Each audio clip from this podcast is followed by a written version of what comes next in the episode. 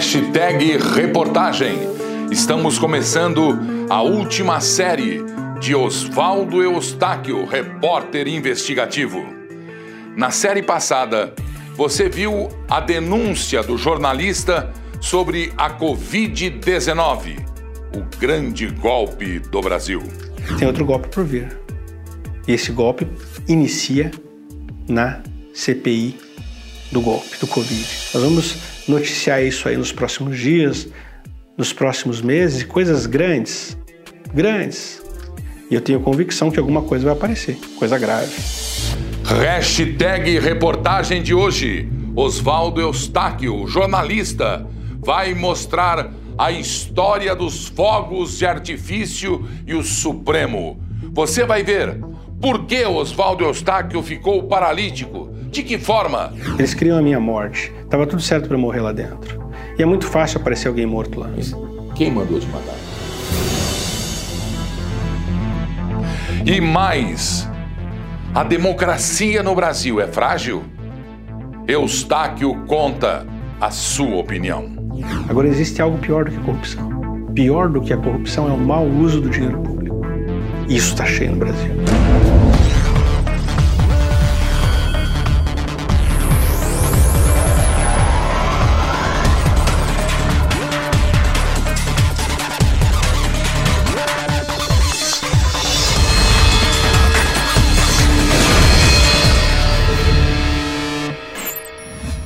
Jornalista Oswaldo Eustáquio estava estabelecido e vivia bem na capital do Paraná, Curitiba. Por que trocou por Brasília? Por que optou em se confrontar com o poder no Distrito Federal? Eu era chefe de jornalismo de uma grande emissora de TV no litoral, que eu fiz ganhar da Globo. E ganhar muito na frente da audiência. Escrevia para o principal jornal do estado minha esposa bem estabelecida no trabalho, meus filhos nos melhores colégios de Curitiba. E de repente eu vejo um capitão, um capitão maluco querendo mudar a história do Brasil. Ele ganha a eleição e me convida para ir para o governo de transição. Isso dezembro de 2018. E naquela vontade de mudar a história do Brasil, eu converso com a minha família, com o meu pastor. Entendo que tinha que ir a Brasília para fazer parte desse projeto. Fiz parte do governo de transição na CCBB, do governo do Jair Bolsonaro. Ajudei a montar os, os ministérios. E quando inicia, finaliza a transição, é, a ministra Damares, o ministro Ricardo Vélez, me convidam para ser chefe da comunicação dos seus respectivos ministérios. E eu respondo a mesma coisa para os dois: não quero ser. Porque o meu propósito é na comunicação. São poucos que vão conseguir fazer o que eu faço. São poucos. Eu tenho que fazer e tenho que treinar pessoas. Então eu vou ficar do outro lado. Deixo o governo, faço o meu desembarque do governo de transição. O governo inicia. E minha esposa vai para o governo, se torna secretária nacional da Igualdade Racial maior autoridade na questão dos indígenas, quilombolas, comunidades tradicionais. E eu fico fora. A vida toda trabalhando no jornalismo. Por qual motivo? Por que ele foi banido do jornalismo pelos colegas de profissão? Oswaldo Eustáquio conta por que chamam-no de blogueiro bolsonarista. Porque me torno um conservador, um bolsonarista, eles me chamam de blogueiro bolsonarista. E aí me baniram da comunicação, mesmo tendo trabalhado na Globo, no jornal Gazeta do Povo, no jornal Agora Paraná. Divulgado a tua carteira da FENAGE. Mesmo tudo isso, eles me baniram do jornalismo. Me baniram. E eu tenho que reconstruir uma carreira sem poder contar com os veículos de comunicação. Ora, como que um jornalista vai conseguir sobreviver sem veículos de comunicação? E aí vem a internet, o advento das redes sociais, e eu consegui, por meio de um jornalismo independente, sério, verdadeiro, romper essa bolha. E hoje, pegar o Twitter da Folha, o Globo, Estadão, Metrópolis, todos juntos, tá não? E juntar com o meu Twitter, eu, eu ganho de todos e dou ainda 30% de vantagem para eles. Qualquer tweet. For agora, daqui a 10 minutos, meia-noite, uma hora da manhã, qualquer. Desafio eles na minha categoria a qualquer horário. E também abrir uma live junto comigo. Qualquer um deles. Nenhum deles vai ter a audiência que eu tenho. Para entender, o hashtag reportagem questionou os 300 do Brasil. Por quê? Os 300 do Brasil, é, esse grupo nasceu em uma live logo depois que eu entrevistei Roberto Jefferson, estava com Lisboa aqui de Brasil, de São Paulo. E a Sara Winter, minha amiga querida. E a Sara na live fala assim: Oswaldo, você denunciou o golpe, as pessoas estão querendo vir a Brasília. As pessoas já comprando passagem para Brasília, pegando o carro para Brasília, chegando em Brasília. Quantas pessoas precisam para mudar o Brasil? Devo assim: ah, se eu tivesse 300 valentes como o Gideão, mudaria a história da nação. E ela falou assim: então o nome do nosso grupo vai ser 300 do Brasil. Eu não participei diretamente dos 300 do Brasil, porque eu falei para Sara: Sara, é, eu sou jornalista, eu tenho as minhas atividades e, se eu participar, eu vou tirar o protagonismo do teu trabalho. Então você vai ser líder dos 300 do Brasil e eu vou ajudar naquilo que for necessário. Você atuou. Mas do lado de fora como jornalista. Eu não participei diretamente da militância dos 300 do Brasil. Eu ouvi você fazendo discurso. Nos 300 do Brasil, fui dar algumas palestras, mas não como membro dos 300.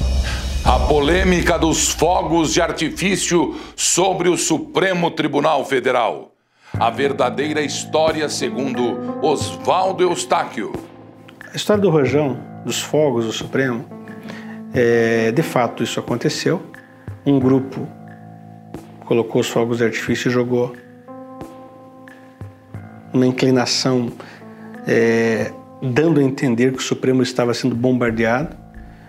Foi uma questão que de fato aconteceu, mas não foi ninguém dos 300 do Brasil. Ah, não foi os 300? A Sarah Winter. Ou não foram os 300? Não foram. A Sarah Winter estava comendo pizza em casa e ela tem o comprovando do iFood. A Sarah Winter não estava. Eu não estava lá. É, isso foi, isso foi filmado. Isso foi transmitido ao vivo pelo meu canal, porque o Hugo Alves, que eu chamo de 02, estava lá e transmitiu pela minha página no Facebook. Está até lá hoje, até agora. Dá para ver quem são as pessoas que soltaram os fogos. Não foi ninguém dos 300 do Brasil, é, não foi a Sarah Winter. Foram outras pessoas de um outro acampamento que foram investigadas, só que ficou tão constrangedor como é que a mídia ia falar que não foi a Sarah Winter se ela foi presa por isso. O principal motivo de ela ser presa por isso. Mas o que eu digo para o Gilberto, sou um jornalista investigativo e, e, o que eu falo, eu só falo o que eu posso provar. Aquilo que eu não posso provar, eu não falo. Eu estou dizendo para você, baseado em documentos. Eu falei assim, Sara, você é minha amiga querida, mas por mais que eu acredite em você, me mostra um documento aqui. Está aqui o iFood. Tinha foto deles, eles fizeram um history no, no Instagram, no horário que soltaram os fogos. Não foram os 300 do Brasil. Agora, os fogos foram soltos, é, em frente ao STF. Agora, olhando para você aqui, eu digo: qual o problema? Qual o problema soltar fogos? O que aconteceu foi que realmente teve um moço lá, o Renascendo, ele começou a fazer uma narração lá que, olha, eu quero ver realmente o Supremo ser bombardeado. Ele, ele errou. É meu amigo Renascendo. Tenho muito respeito por ele, mas tenho divergência desse caso. Porque quando ele começa a narrar daquela forma lá, poderia despertar em alguém o desejo de fazer o mal. Então não houve crime. O que aconteceu ali foi que um grupo de pessoas comuns começaram a ter uma voz muito forte. E eles pegam uma pessoa como eu. O Alexandre de Moraes, ele cometeu um erro quando me prendeu. Não só o erro da ilegalidade e da imoralidade. Ele trouxe alguém muito menor que ele para uma arena e ele me deixou do tamanho dele. Porque você, você é medido pelo tamanho dos seus inimigos. E de tanto que eu apanhei, ele machucou a mão tentando me bater. Por que o jornalista ficou paraplégico? A cadeira de rodas, a sua nova imagem. Culpa de quem? Não foi ele que me deixou nessa cadeira de rodas. Mas ele, sem dúvida, é o principal responsável por isso. Porque ele tirou um pai de família andando de casa e o Estado devolveu numa cadeira de rodas. Não havia nenhum motivo para eu ser preso. O inquérito 4828 foi arquivado. sem denúncia. Ou seja, ficou comprovada a minha inocência. Oswaldo, você ficou na cadeira por causa da violência do corredor polonês, por causa da tortura que um empurrou aqui, outro empurrou aqui, ou por causa do tombo na. na, na, na... Por causa do tombo. Impressionante! Violência extrema. Corredor polonês. Na Papuda, Oswaldo Eustáquio afirma que apanhou muito. Porque eu provoquei os policiais. Eu briguei com eles. Eles me provocaram, eu provoquei eles. Corredor polonês. Você vai passando e vai bam, bam, bam, bam, bam, porrada. E aí eu fui torturado. Foram uns 4, 5, 6 talvez. Chocante. No terceiro dia de prisão na Papuda, a cela 6, que recebeu o prisioneiro andando, o retira numa cadeira de rodas. Quando eu sou espancado, torturado pelos policiais na Papuda, eu sou levado para uma cela solitária, a cela número 6. Saio da cela 13, vou apanhando até a cela 6, para uma solitária. Essa solitária eles chamam de parlatório que é o mesmo lugar onde os presos têm visita íntima. E não tinha visita íntima porque a pandemia não permitia. Então eles levavam lá para a solitária. E nesse local diferente das celas que eu estava, tinha um vaso sanitário, um chuveiro e uma pia. Já acabou a água na papuda no domingo, não pude tomar banho. E na segunda-feira, quando voltou a água, eu escutei os presos cantando, no, tomando banho no chuveiro. E eu fui tomar meu banho também na segunda-feira, dia 21 de dezembro. Quando eu vou tomar banho, água voltando na papuda, um complexo grande, quando eu ligo o chuveiro, eu ligo em cima. Não é o chuveiro assim. Assim era em cima do próprio chuveiro. Estoura o cano, puf! Começa puf, aquele canão d'água batendo e voltando na jega, que é a cama. É, em menos de 50 segundos, meu pé, meus pés já estavam submersos, era muita água. Eu falei, cara, isso aqui. E a cela que eu estava, cela 6, uma solitária, era toda fechada. E começou a já, pô, 50 segundos, meu pé já estava submerso, era muita pressão. E eu bati na lata, como chama na cadeia, ei, ei. Os presos estavam do meu lado, da, nas celas do lado, tinham ido trabalhar, porque eram, eram presos classificados que chamam. Eu tinha que consertar aquilo, pelo menos rosquear, para não ter mais a vazão d'água, para não, não inundar a cela. E eu começo a. Eu subo no vaso, e começo a rosquear. E quando eu começo a rosquear, a pressão da água começa a vir para mim e começa a me molhar inteiro, até o pé. E aí molhou o vaso através do meu corpo. Quando molho o vaso, eu escorrego. E aí eu só estou falando pelos relatórios da própria papuda, porque eu não vi mais nada. Foi acordado por dois policiais que me tiraram, minha cabeça estava submersa na água. O policial Volpe e Damasceno. Esses dois merecem uma menção honrosa, salvar a minha vida. Justiça seja feita. Na penitenciária, várias regalias para vários presos. Eustáquio afirma ser o único que não teve privilégio algum. Vamos saber. Tem a linguagem da cadeia. A jega é a cama, tem a brisa, tem a pururuca, que é o lençol, tem a praia, que é o chão. É um dicionário interessante da cadeia. Tem bingo na cadeia. Tem o quê? Tem bingo. né? Jogo de lote? Bingo, bingo. 171, estelionato. 121, assassinato. É. É o Código Penal? Código Penal. E o 33. Enfim, cadeia. Ei, os presos fazem fogo. E valendo o quê? Dinheiro. Só Mas vale dinheiro. Roda dinheiro lá dentro? Muito dinheiro. Mas como entra? Tem 18 mil presos. Cada preso tem direito a receber 200 por semana. Como 200? O preso recebe dinheiro na visita dos familiares. Mas recebe de quem? 200? Dos familiares. Ah, não é o Estado que dá os 200 O Estado reais. paga o auxílio, auxílio cadeia, né? Auxílio reclusão. E quem levava para você os duzentão? Eu, eu, eu, nem, eu nem podia receber visita. Eu não tinha nem duzentão, nem água, nem família, nem advogado. Eu, eu era o único dos 18 mil presos da Papuda que não podia receber visita. Nem da esposa, nem do advogado. Eles queriam meu silêncio, eles queriam a minha morte na Papuda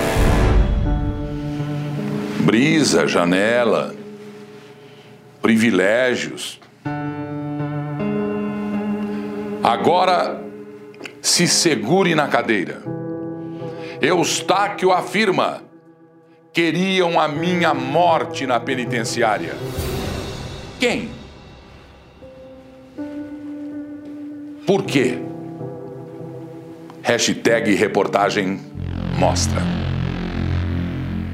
Repete para mim. Eles criam a minha morte. Tava tudo certo para eu morrer lá dentro. E é muito fácil aparecer alguém morto lá. Quem mandou te matar? O Estado. O establishment. O mecanismo. O O sistema? mecanismo, o sistema. Eu incomodo o sistema. Eu sou uma peça que incomoda o sistema. Como eu disse, sou jornalista investigativo e eu só posso falar aquilo que eu posso provar. Então, se eu disser algum nome para você, Mas você tem ideia? tenho. Tenho, tenho ideia. Você tem o caminho disso? Tenho caminho. Tortura, prisão indevida, segundo ele. Isso é democracia? Para Oswaldo, o Brasil não está preparado para ouvir o que ele tem a dizer.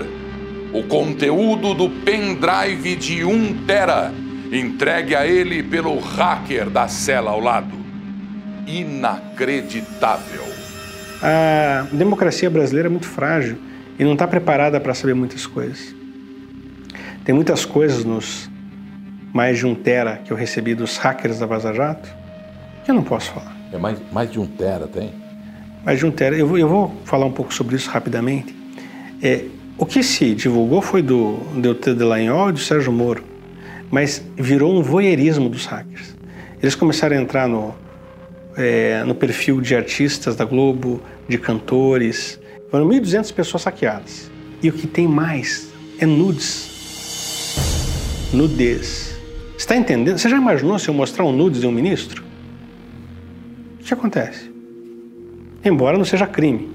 Agora, se mandou para uma funcionária em horário de trabalho? Tem muitas coisas que não posso falar. Porque, como eu disse, a democracia não está preparada para isso. Porque vão. É, é, tipo aquele filme Cidade de Deus, famoso, que o Brasil inteiro já, já assistiu. No final do filme Buscapé, fotografa o Zé Pequeno morto e fala: Se eu postar isso aqui, eu ganho o prêmio ESSO. Se eu postar essa aqui, eu morro. Se eu postar essa aqui, é isso que eu tenho. Tem coisas, talvez, que eu nunca vou poder divulgar. Porque senão a democracia pode ruir, infelizmente. É, o Brasil hoje, Gilberto, passa por uma crise grave de corrupção. Sobre corrupção e o mau uso do dinheiro público, ele faz revelações.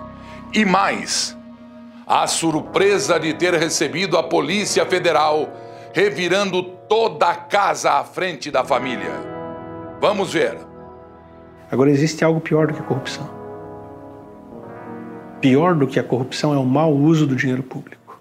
Isso está cheio no Brasil. Na corrupção, tem 100 reais, eles gastam 60 para fazer o asfalto e embolsam 40. Mas tem o asfalto. Não é mal feito, mas tem. No mau uso do dinheiro público, o 100 vai todo para o ralo. E esse é um dos cânceres que nós temos que eliminar do Brasil. A minha prisão foi o mau uso do dinheiro público. Mandaram um avião me buscar. Quanto custou isso? 30 mil reais? Você estava no Paraguai, Não, eu estava em Campo Grande, capital do Mato Grosso do Sul. mas você fez vídeos lá do Paraguai. Fui no Paraguai visitar minha tia, não era, não era- eu era investigado, não Você era fez nada. vídeo na loja. É, Na lojinha. Paraguai. ali.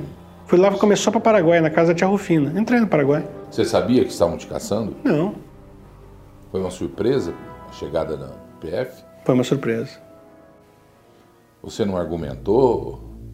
Eles cumprem ordem, Eles cumprem ordens. mas é um cumprem delegado. ordens. O delegado pode. O delegado não me deu voz de prisão, me deu voz de assalto, ele roubou meu celular. Como é que é? Eu não recebi voz de prisão, recebi voz de assalto. Porque é o seguinte, uma coisa é me prender, uma coisa é fazer uma busca e apreensão. Espero que você nunca receba uma busca e apreensão. Recebi cinco. Mexeram nas calcinhas da minha esposa. Minha filha, de 13 anos, 12 na época, saiu de short- de shortinho e recebeu o delegado. Com o cabelo de quem tinha acabado de acordar e olha. E o delegado falou assim, eu tenho que entrar no seu quarto. E chegou o cachorrinho dela, na cadeira de rodas. O cachorrinho dela também está na cadeira de rodas. Por quê? Sofreu um acidente, um carro atropelou. E o delegado não aguenta e cai em lágrimas quando vê aquilo, porque ele sabia que estava errado. Foi alvo de cinco buscas. Você voltou a falar com esse delegado? Não. Mas o delegado ele não foi, ele, ele foi gentil. Mas é o que eu estou dizendo. Ele não, foi gentil. Não voltou a conversar. Não, ele fez, ele cumpriu ordens. Ele, ele fez o que tinha que fazer. Mas eles fazem o, esse delegado da minha casa ele foi bacana, mas o delegado Sérgio lá que me prendeu em Campo Grande ele me deu voz de assalto. Porque eles podem fazer busca e apreensão. Ok. O que é busca e apreensão? Seu Gilberto, me dá seu telefone. Você dá com senha ou sem senha, você escolhe. Mas você vai dar para ele. Eles tomaram de mim. Por que, que eles tomaram de mim? Eu estava usando o telefone, eles pegaram e começaram a fazer assim. Igor, consegui, peguei destravado. Eles queriam, não queriam meu celular. Eles queriam meu celular destravado. E com todo respeito, são os idiotas. Porque era só pedir a senha que eu dava. Porque quem não deve não teme, Gilberto. Eles iam encontrar fotos minhas da minha família e dos meus filhos.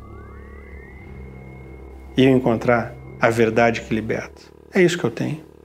Não iam encontrar nada de errado. Tanto que, depois de cinco buscas e apreensões, três prisões, um ano na cadeia, eles quebraram meu sigilo telefônico, meu sigilo bancário e descobriram que nada pesa contra mim.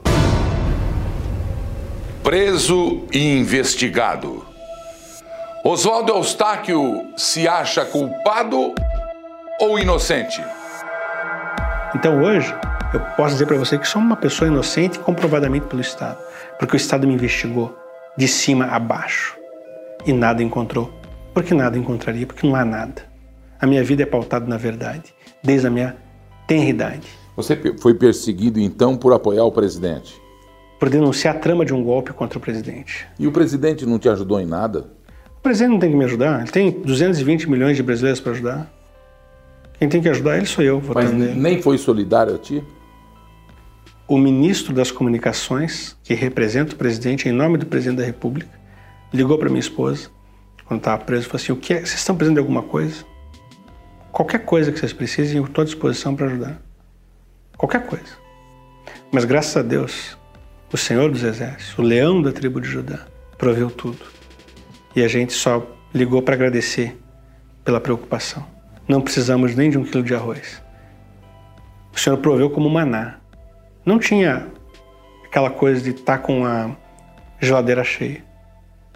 Mas nunca faltou nada na, na, no prato dos meus filhos. Isso me deixa muito feliz, porque até aqui o Senhor nos ajudou. O drama de estar preso a uma tornozeleira eletrônica.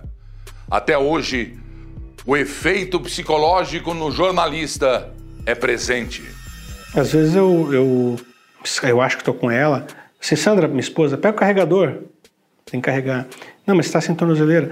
Às vezes, às vezes eu eu estou em casa e a Sandra fala assim, oh, vou sair, quer ir junto? Não, pode ir. Eu não posso. Não, você pode? Ah, eu posso.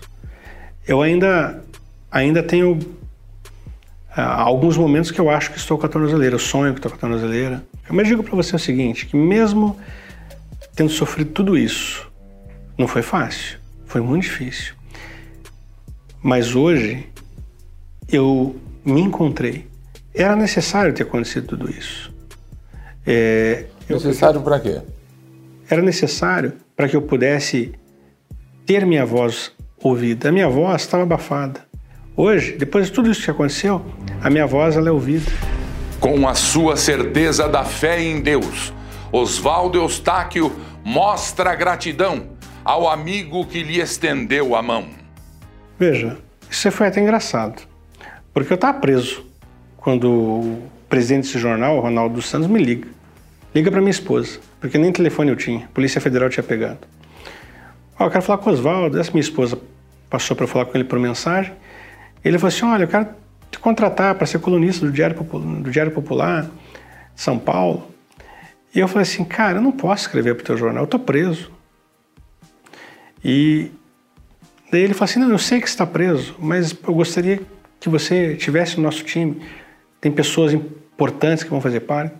Daí eu falei assim: Olha, eu estou preso. Eu só posso escrever para o jornal mediante uma autorização do ministro Alexandre de Moraes. Quem é que vai ter coragem de entrar com um pedido desses? Ele falou assim: Eu tenho. É, mas custa, tem que pagar o advogado. Ele falou: Eu pago. Daí eu falei para a Sandra, esse cara tá louco aqui, quer me contratar, tá dizendo que vai mandar o advogado fazer. O que, que você acha? Ela falou assim, pô, é a tua área, escrever, jornalismo, é isso que você quer. Eu falei assim, mas, mas eu tô preso, não posso escrever. Brigando comigo mesmo. E aí, na terceira ou quarta vez, o Ronaldo liga, manda mensagem de novo, fala assim, Oswaldo, é, tem algum problema, você não quer? Você me diz então. Daí eu falei assim, olha, tá bom, eu vou ser colunista do jornal. Pega o telefone do meu advogado e liga para ele. Não perguntei se eu ia ganhar, quanto eu ia ganhar, perguntei nada, porque o meu propósito é pelo Brasil, é pela verdade, pela justiça e pela comunicação. E o meu sonho é uma grande reforma na comunicação no Brasil. E quando eu conheço melhor o Ronaldo, e ainda falei para esse Ronaldo, eu não queria trabalhar com você, não é que eu não queria. Eu estava preso, você insistiu e obrigado por ter feito isso. Porque eu estava resistente, Leão? Porque quando você está nessa situação é como se você estivesse num leprosário. Ninguém te quer. E quando você vê alguém insistindo com você, você pensa: o que será que é?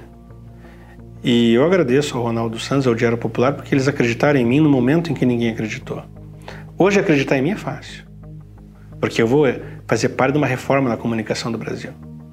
Hoje é fácil. Mas, naquele período, foi ele que acreditou. E aí ele foi na minha casa, assinamos um contrato, mostrei meu estúdio para ele, expliquei para ele meu projeto de reforma de comunicação, nos alinhamos e agora com o Diário Popular de São Paulo, com o Agora é Manchete, nós vamos certamente fazer uma grande reforma na comunicação do Brasil e, e ensinar os grandes veículos de comunicação como se faz jornalismo porque isso eles não fazem mais há muito tempo.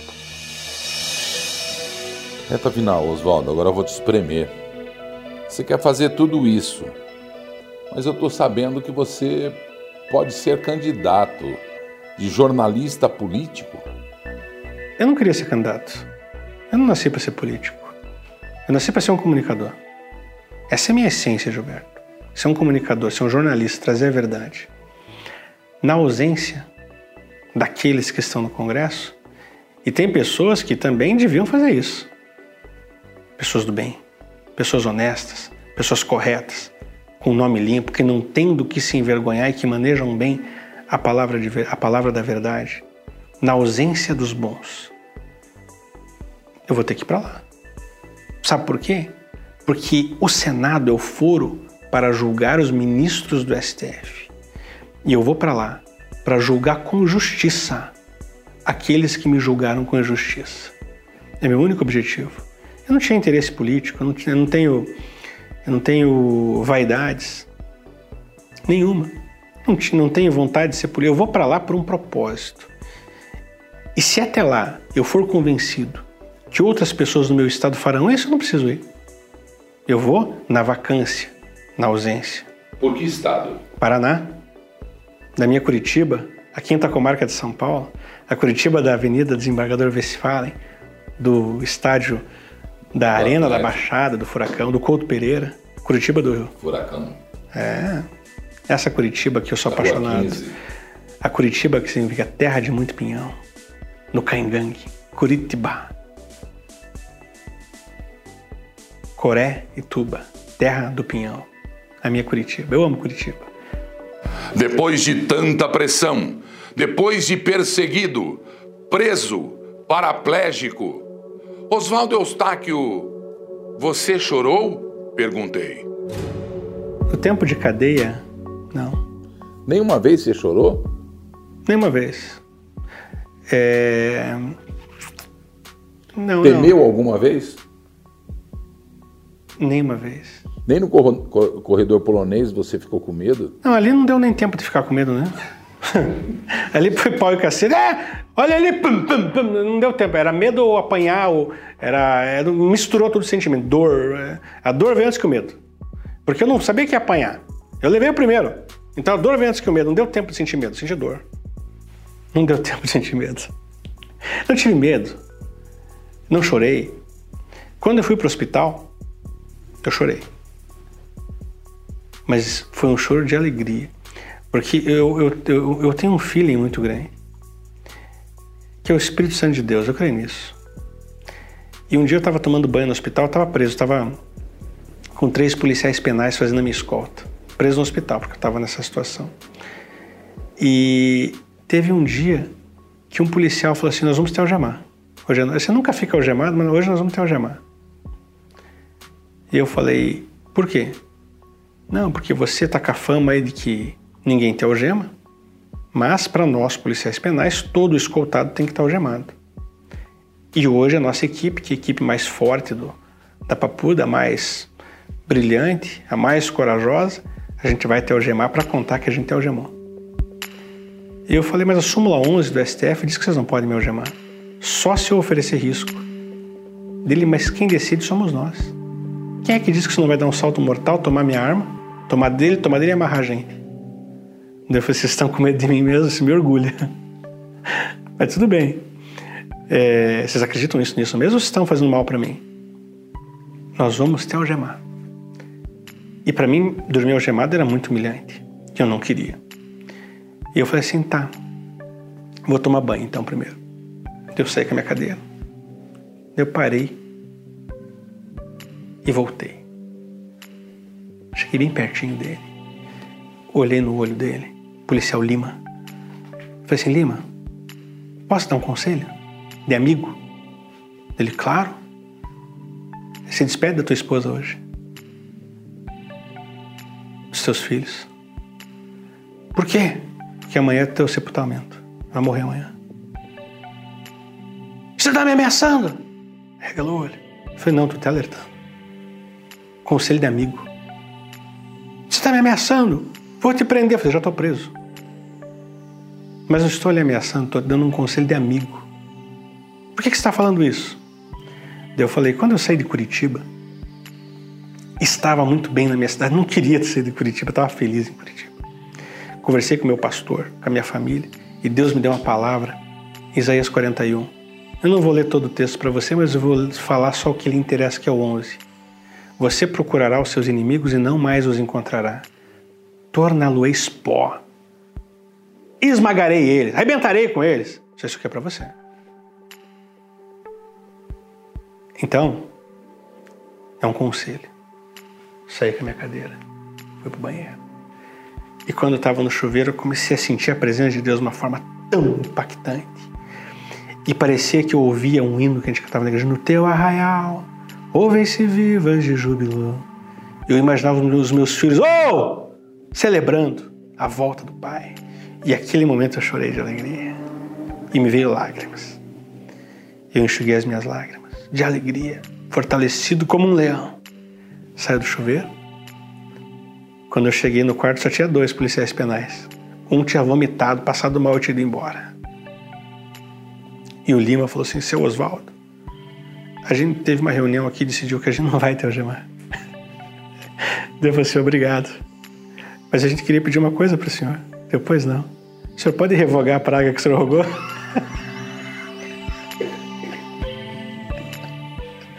Depois não é praga, tá escrito. Hashtag reportagem fica por aqui. Você viu nos três programas com Oswaldo Eustáquio a emoção e o drama de quem realmente mudou a opinião pública brasileira. Reveja algumas imagens e falas marcantes. Tem outro golpe por vir. E esse golpe inicia na CPI do golpe, do Covid. E eu consegui, por meio de um jornalismo independente, sério, verdadeiro, romper essa bolha. Infelizmente, tem, tem acontecido situações no nosso país que a população tem sofrido. O povo é que paga essa conta. E como é que a gente consegue pagar uma conta tão alta de um cano de corrupção tão grosso? É porque o nosso país é rico. E mesmo assim o povo ainda consegue viver. Até a próxima! Te vejo em breve em mais um hashtag reportagem. Até lá!